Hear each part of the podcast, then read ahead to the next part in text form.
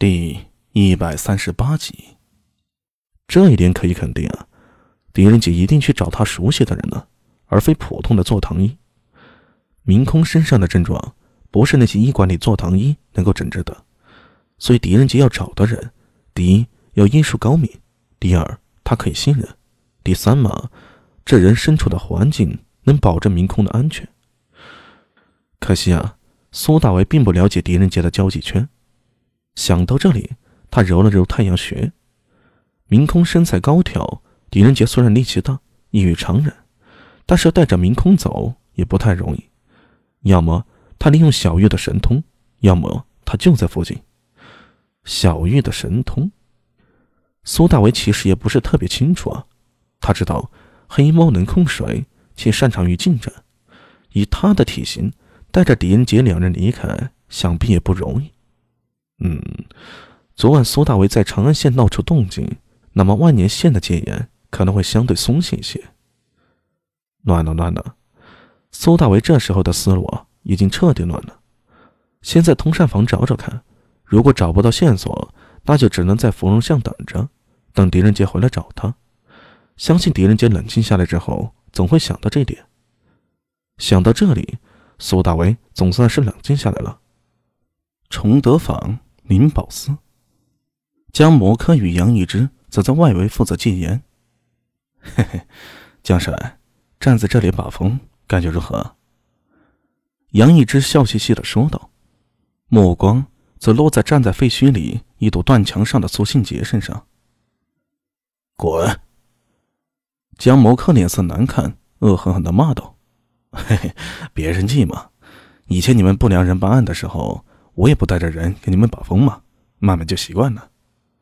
我就不信那小子能查出什么来。江某可轻声说道：“嘴上没毛，办事不牢。要不是他八字生得好，一个左卫中郎将的老爹，哪轮得到他在这里指手画脚？哼，这灵宝寺贼你妈的邪性！你看，接连出事儿，我就不相信这里面会没有古怪。啊！”有古怪也好，没古怪也罢，县军是从左卫中郎将的，自然会加以关照。咱们呢，只管做好自己的事儿，其他的别去管。你刚才也说了，这灵宝寺邪气，贼你们还别说。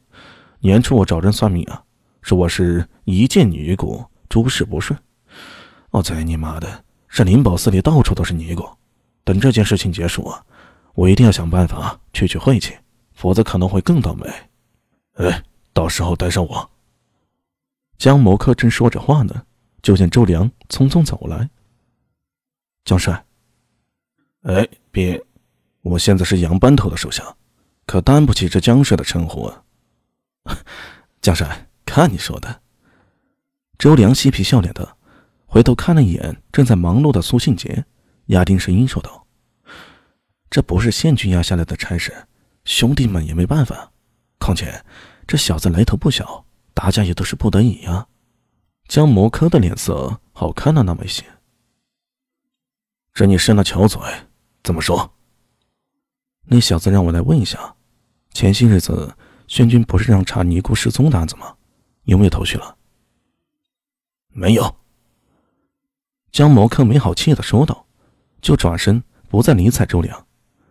杨一直笑着推了他一把，哎，都是不得已，何苦为难自家兄弟？他拉着周良来到旁边，低声说道：“那个案子到目前为止没有什么头绪，不过我是觉得这灵宝寺是不是真的有古怪？还记得之前明空杀人的那案子吗？嗯，记得。当时寺里一个小沙弥说，那天晚上听到了野兽的声音。”荣德法师失踪那晚上，也有人听到野兽的声音。昨天晚上，据一个法师说啊，他看到了金龙腾空，摧毁了弥勒大殿。贼你妈！这种事儿我怎么向上报啊？金龙腾空，是啊。周良眉头一蹙，摇头道：“这贵人们是不是憋得很呢？还金龙腾空呢？要不要再来个金龙附身呢？算了。”我倒没有听到，这种事儿啊，还是让那个姓苏的头疼吧。就在这时候，废墟那边传来声音：“苏军，快来看看！”苏庆杰纵身从高墙跃下，飞奔而去。周良忙说道：“江帅，我过去看看，回头找你吃酒。”江某可哼了一声，没有理睬。杨一之走到他身边，笑道：“嘿嘿，江大头，别在这里犯别扭了。二郎这个人不错。”“嗯，我知道。”江摩柯深吸了一口气，苦笑道：“我不是和他生气，只是看见那小子心里不舒服。你说长安就贼你妈好好长安呗，长那么高做甚？这种货色，真的要见到不良人，活不过一个月。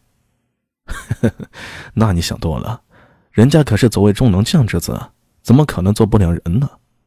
哼，风水轮流转嘛，说不准呢。江摩柯说着也笑了。正如杨一之所说那样，苏庆杰有着远大的前程，又怎可能跑来做不良人呢？